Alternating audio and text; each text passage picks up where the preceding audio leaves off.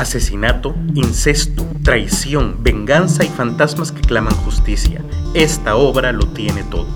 Tanto es así que incluye una obra teatral dentro de la misma obra teatral donde un personaje asume el papel de director y da cátedra sobre el montaje escénico y la actuación.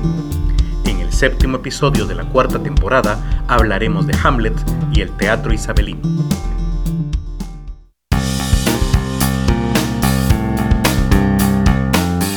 Estamos en Charlas Literarias, un espacio para hablar de libros y literatura.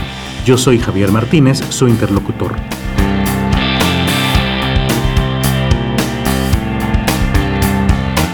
Gracias a 1900 Radio en línea, cada jueves a las 8 de la noche se transmite este programa. Y cada viernes de charlas, gracias a la editorial Kazam A, encontrarán un nuevo episodio en su plataforma de podcast favorita.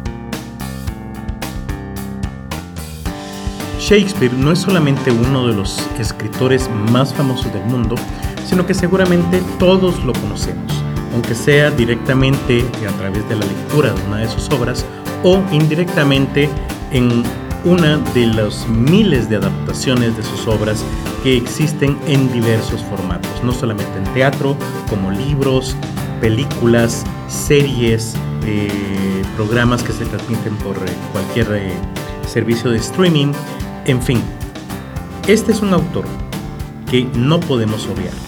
Y dentro de todas sus obras, que por supuesto todas tienen alta calidad, Hamlet se destaca por muchos motivos que vamos a analizar en este episodio. Para comprender mejor el contexto de Shakespeare, debemos comenzar por hablar acerca del teatro isabelino, el cual, por cierto, es solamente una manera de eh, distinguir el teatro inglés durante el Renacimiento. Por decirlo de otra manera, podríamos resumirlo en esa frase. Sin embargo, tiene algunas características que son propias de aquella región. Por ejemplo, antes de la época isabelina, el teatro era eh, ya una forma popular de entretenimiento, aunque más relacionado con ciertas eh, prácticas escénicas como por ejemplo la pelea de osos con perros.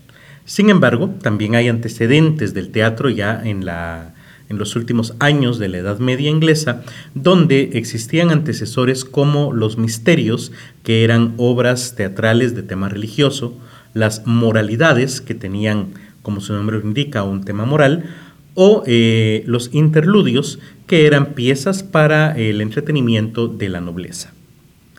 Ya directamente en la época isabelina, que se llama así por la reina Isabel, algunos nobles patrocinaron algunas compañías teatrales. Este es el caso, por ejemplo, de The Admiral's Men o The Queen's Men. En este caso, eh, se refiere, por ejemplo, a los hombres del admirante o a los hombres de la reina.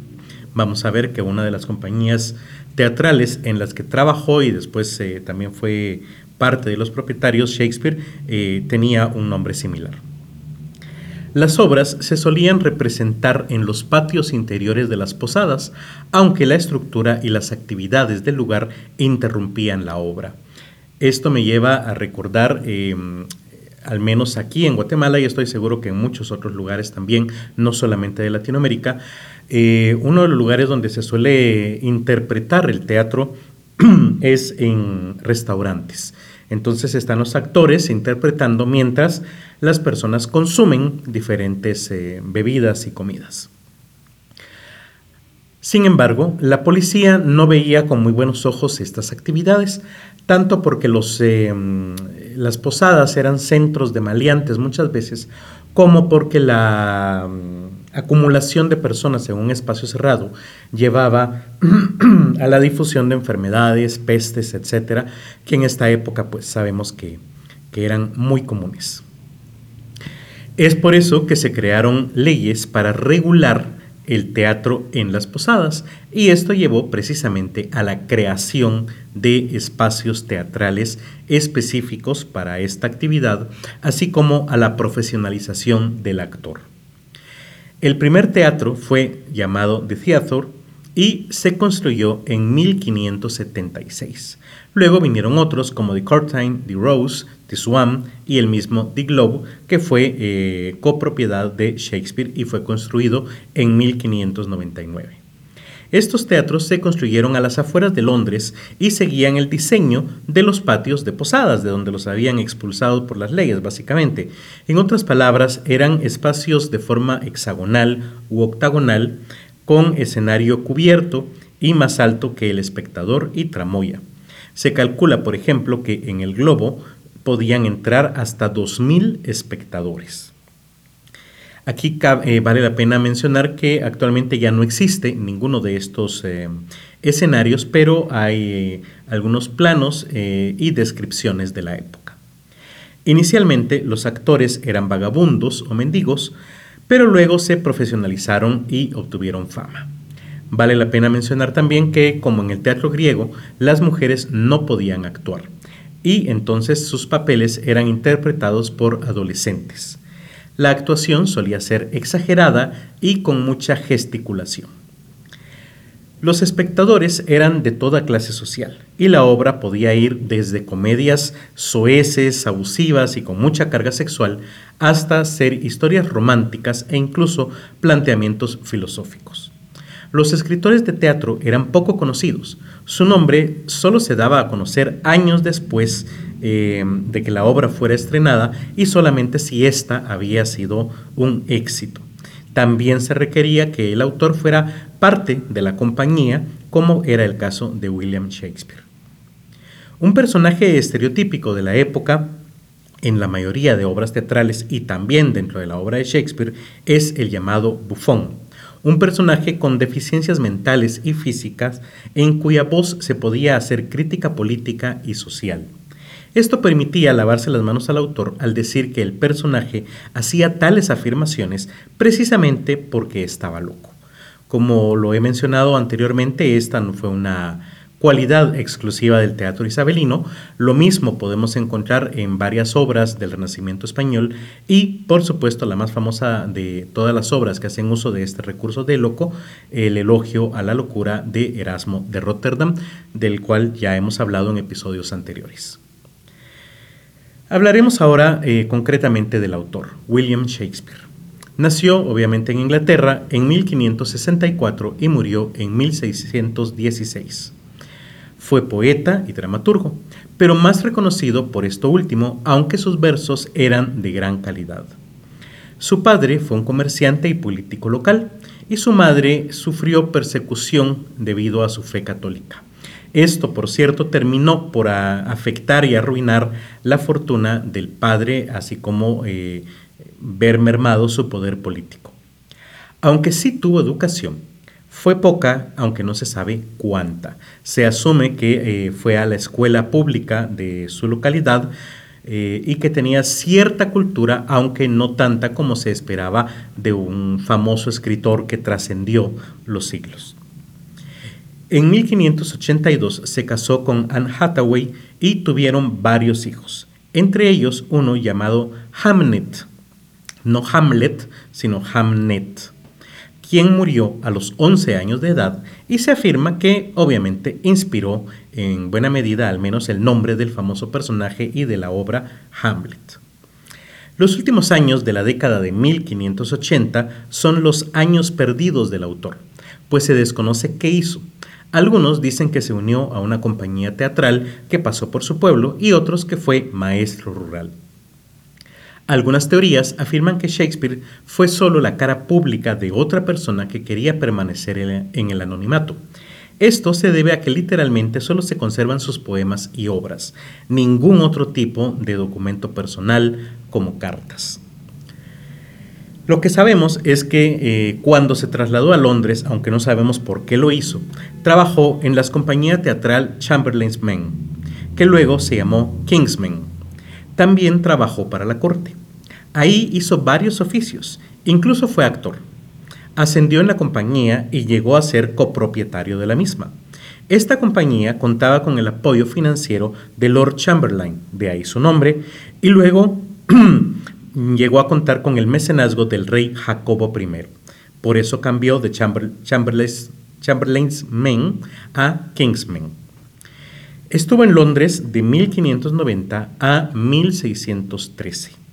Luego regresó a su natal Stratford, von Avon, y dejó de escribir. invirtió toda su fortuna en bienes raíces. Fue propietario del Teatro El Globo, como ya mencioné antes, pero este se quemó y con él muchos documentos de Shakespeare. Incluso la única copia de una obra titulada Cardenio, que al parecer estaba inspirada en un episodio de Don Quijote de la Mancha. Cronológicamente, primero triunfó con comedias, luego experimentó con la tragedia y por último con la tragicomedia. Su última obra fue La Tempestad, que se estrenó en 1611. Shakespeare falleció el 23 de abril de 1616, la misma fecha que Miguel, eh, Miguel Cervantes Saavedra. Sin embargo, no fue el mismo día, ya que Inglaterra aún usaba el calendario juliano y en España ya se usaba el calendario gregoriano, que es el que se usa actualmente en todo el mundo. Sus hijas se casaron, pero no tuvieron hijos, por lo que no existe actualmente ningún descendiente de este autor. Aunque en su momento se asoció su muerte al exceso de bebida, hoy se cree que murió de cáncer.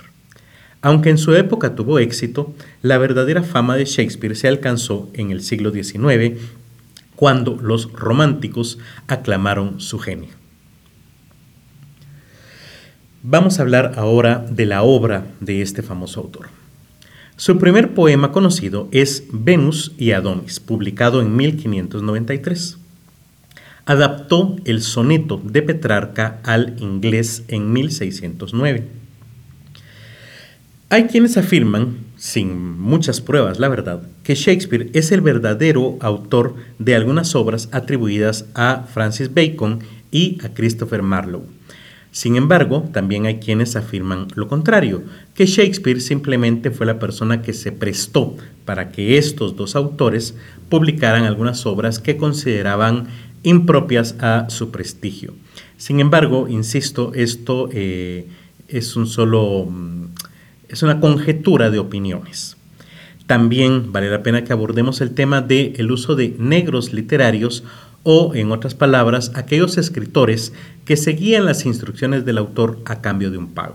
Se supone que Shakespeare hacía uso de este tipo de escritores porque él era realmente más una especie de productor teatral en búsqueda de buenas piezas que llamaran la atención del público y que llenaran las salas de teatro. Al no encontrarlas, a él se le ocurrían ideas y se las daba a escritores que contrataba, quienes las ponían por escrito y luego él en una especie de edición las corregía, les pedía hacer un cambio, mover una escena del lugar, etcétera, hasta que estuviera contento o satisfecho con el producto final. Eh, de hecho, paradójicamente, así funcionan o así trabajan algunos autores actualmente. Eh, estaría en discusión ética y moral su calidad, si esto es bueno o malo hacerlo, etc. Pero bueno, el punto es que se dice, otra vez sin mayores pruebas, que Shakespeare solía trabajar de esta manera. La afirmación de que Shakespeare usaba estos negros literarios o escritores a sueldo surgió 150 años después de la muerte del autor. Así que tampoco crean que es algo que se decía ya en la época de Shakespeare. Escribió un total de 14 comedias, 10 tragedias y 10 dramas históricos, un total de 34 piezas teatrales. Sin embargo, en vida solamente publicó 16 obras. Las demás se conocen por la publicación de un libro llamado First Folio, un volumen recopilatorio publicado pocos años antes de su muerte. Se destacó por dotar a sus personajes de un habla fluida y casi coloquial para la época. Además, abordó infinidad de temas, como la crueldad de los celos en Otelo, la tentación del poder en Macbeth, la pasión desenfrenada en Antonio y Cleopatra y la incapacidad de actuar ante el dilema moral entre venganza y perdón en Hamlet, la obra que aquí nos interesa. Como ya les comenté, el título posiblemente esté basado en el nombre de su hijo recientemente fallecido para la época de la publicación, Hamlet. Y se supone que existió una primera versión eh, que antecede a la original o a la conocida. Shakespeare posiblemente se basó en la leyenda de Hamlet, un personaje mitológico escandinavo, y en una obra de la que solo hay referencias, Ur Hamlet, presentada en Londres pocos años antes, pero que solamente se tiene noticia de la obra y no el texto. Otra fuente es la Orestiada de Esquilo, la única trilogía completa del teatro griego que queda. Esto también ya lo abordamos en un episodio de temporadas anteriores.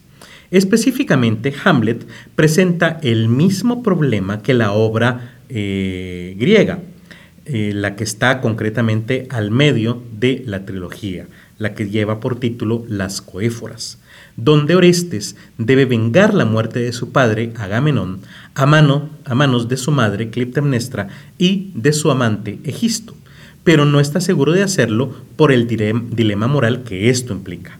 Sin embargo, su hermana Electra lo convence de tomar venganza.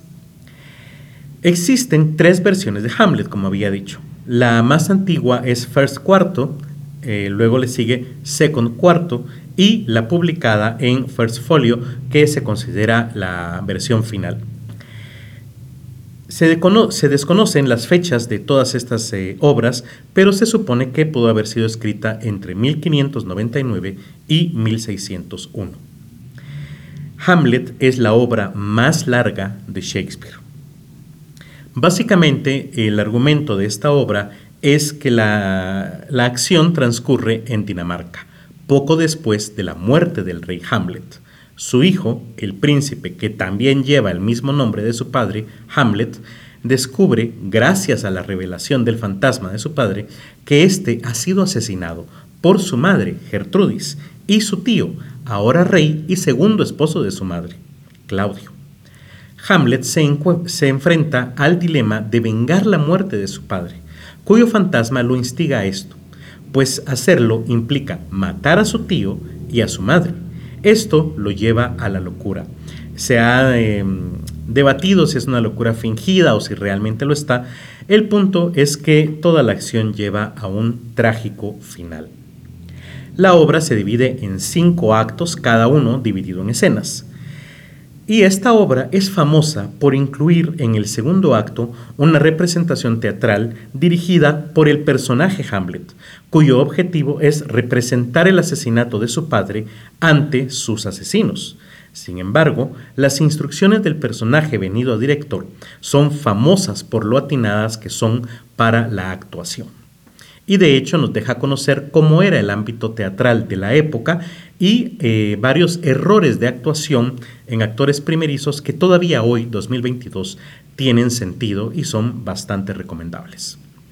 A continuación, leeré las primeras dos escenas del primer acto de la versión publicada por la editorial Kazam A, cuya adaptación a un lenguaje cotidiano en español moderno facilita la comprensión de la trama.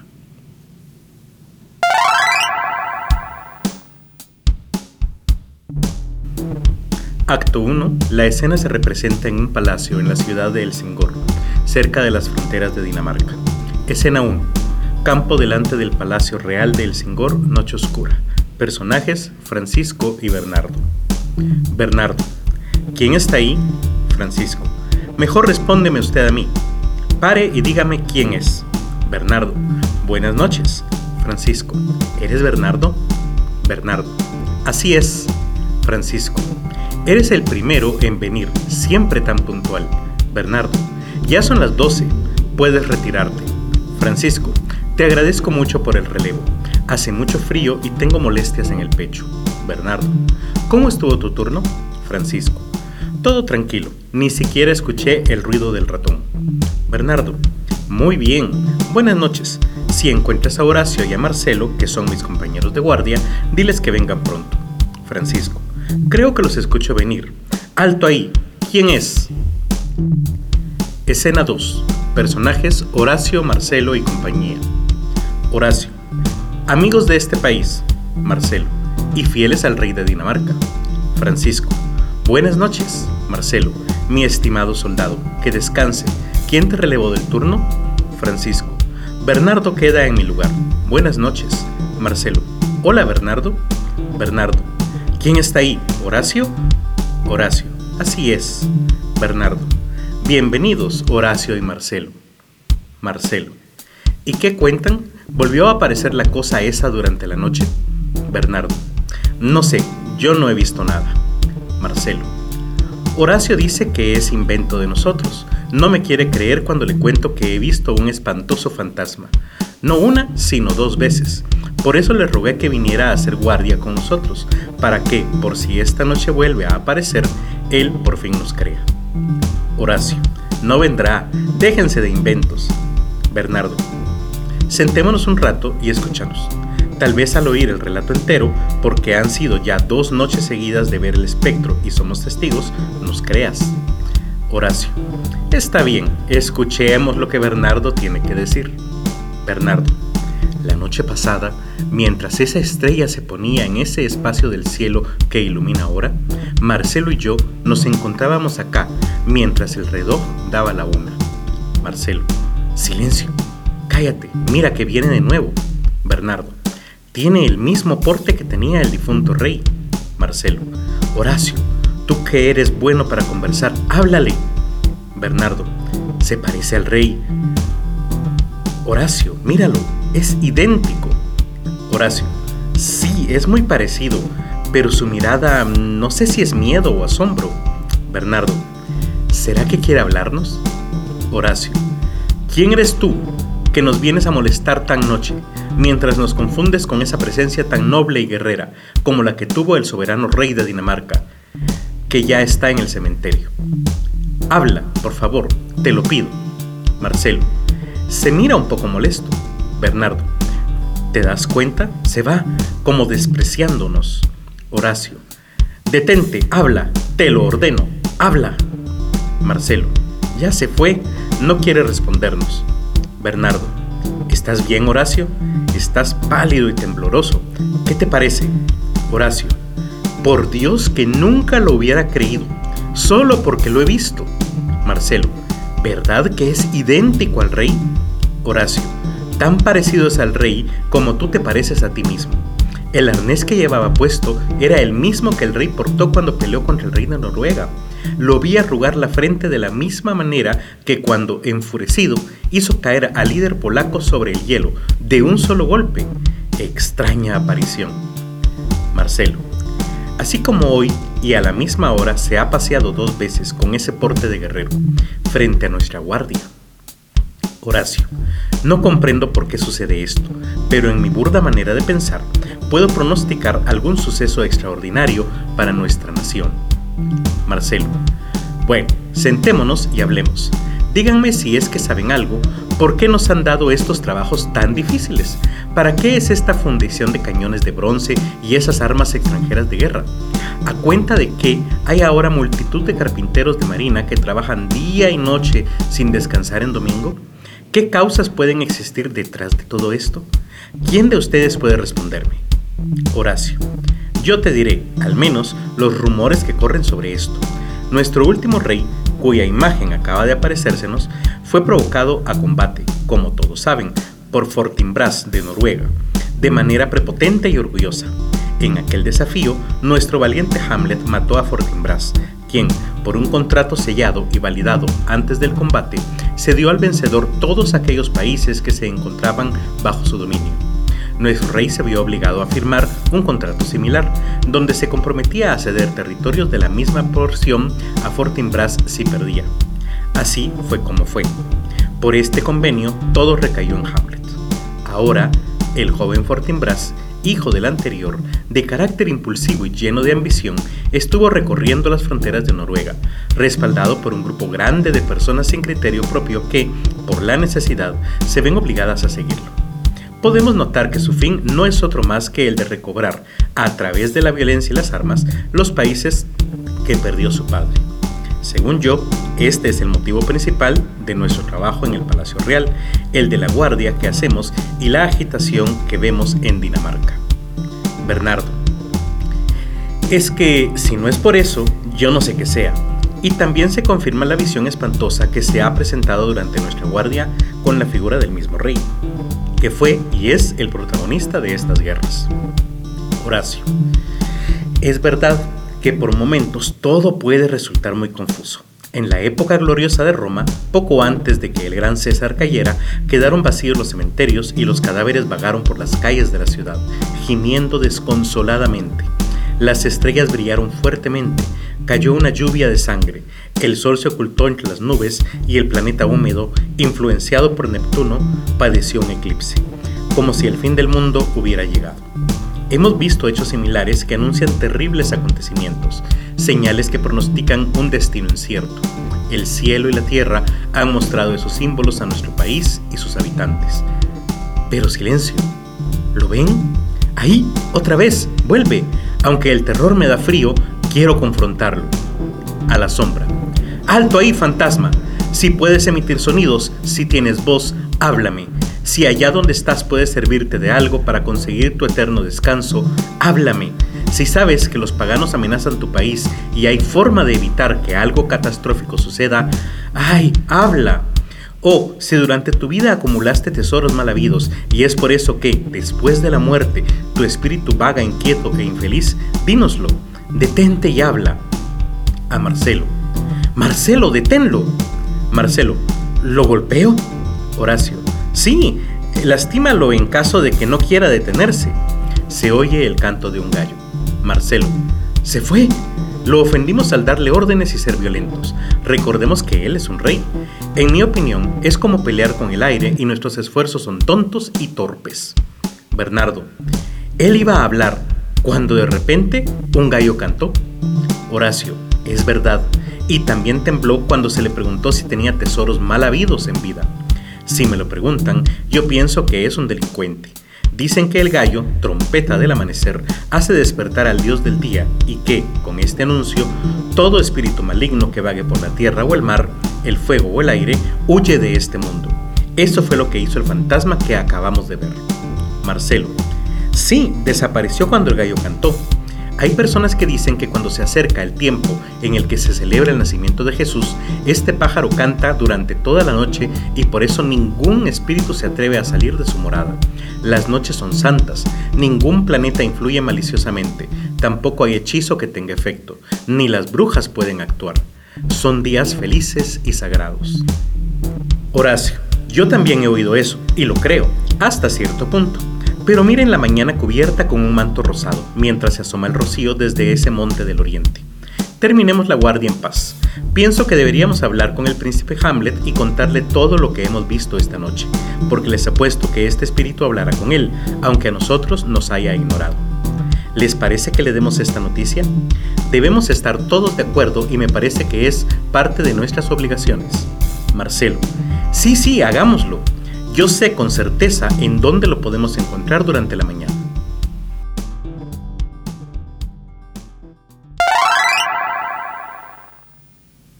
Mi nombre es Javier Martínez y los invito a comentar y compartir este episodio en YouTube, Facebook y Twitter, donde nos encontrarán como arroba charlaslite. Y pues ya que están ahí, por favor sigan también a nuestros patrocinadores, 1900 Radio en Línea y la editorial Kazam A. Les recuerdo que los episodios de temporadas anteriores están publicados como blog y como podcast en www.casama.com barra inicio barra blog. También les recuerdo que el enlace a este libro publicado por la editorial Casam A lo pueden encontrar en la descripción del episodio. Nos escuchamos el próximo viernes de charlas. Charlas Literarias es producido y grabado en el estudio de la editorial Kazam A. Encuentra este y otros episodios en Spotify, Google Podcast, Apple Podcast, YouTube y otras plataformas similares.